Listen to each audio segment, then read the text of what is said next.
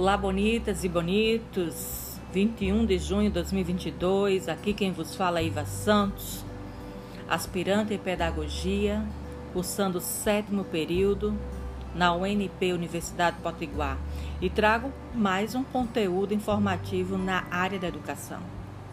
Mas antes, faço votos que todos os ouvintes estejam bem e atenados no Conversa com Iva. Então, vamos começar? O assunto rende mais de um episódio, mas vou tentar resumir num só. EJA. É isso mesmo.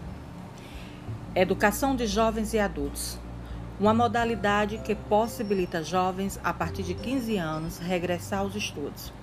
Assim também como adultos, muitos até na terceira idade, que não perderam a vontade de estar em sala de aula adquirindo novos conhecimentos. As razões que levam jovens a se evadirem em idade regular da escola são inúmeras. Algumas delas, como largar os estudos para trabalhar e ajudar a compor a renda da família, gravidez, violências das mais variadas, são as causas mais atenuantes.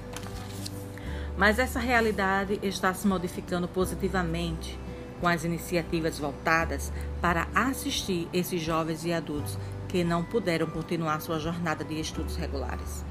O EJA surgiu em 1997 como um subsistema de ensino assegurada na Constituição Federal de 1988, garantindo o direito à educação para todos.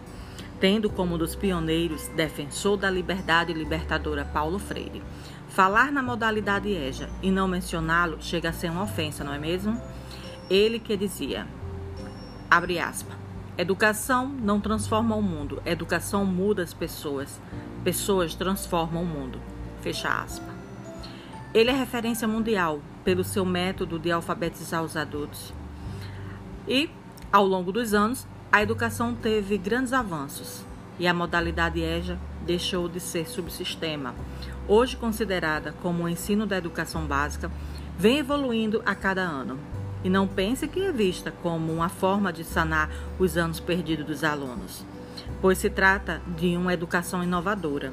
Sendo uma nova educação, em 2008 foi considerada como direito público e passou a ser inserida pelas Leis das Diretrizes e Bases da Educação, LDB. Vale salientar que as práticas pedagógicas são bem definidas, contendo três eixos articuladores: trabalho, cultura e tempo todos em consonância ao conhecimento empírico da turma. EJA também é inclusão.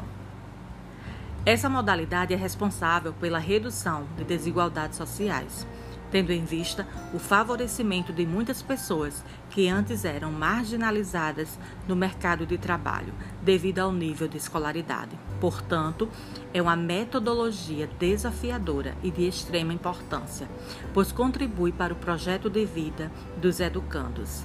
Doravante, atualizam seus conhecimentos, instigam suas habilidades e fazem trocas de experiências vividas, agregando novos conhecimentos para a formação pessoal e profissional.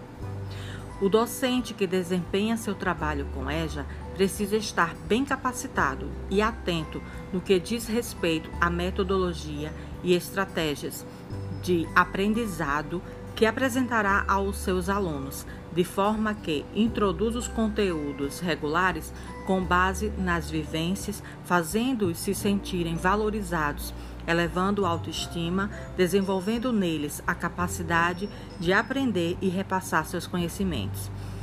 E é primordial respeitar o tempo e as características particulares de cada aluno. Dessa feita, promoverá uma aula prazerosa, harmoniosa e de fácil compreensão, acarretando o ensino-aprendizagem promissor, melhorando os níveis de letramento dos alunos. A você que me ouve e sente o desejo de voltar aos estudos, saiba que o EJA é totalmente gratuita na rede pública e ela foi fundada baseada nos valores da democracia, levando em conta a equidade, participação e a solidariedade social é um direito assistido por lei ao cidadão brasileiro. O EJA ainda enfrenta muitos obstáculos, como a diversidade cultural e diferenças de idade. No entanto, as propostas pedagógicas segue equacionando essas dificuldades e buscando um ensino de qualidade a cada ano. E que venham mais iniciativas para aprimorar e atender às necessidades dos discentes, beneficiando-os com mais oportunidades no projeto de vida. E aqui termina mais um episódio. Espero que tenham gostado e, se possível, compartilhe esse conteúdo elaborado com muito amor à causa e para vocês, bonitas e bonitos. Conversa com Iva agradece a atenção. Até breve.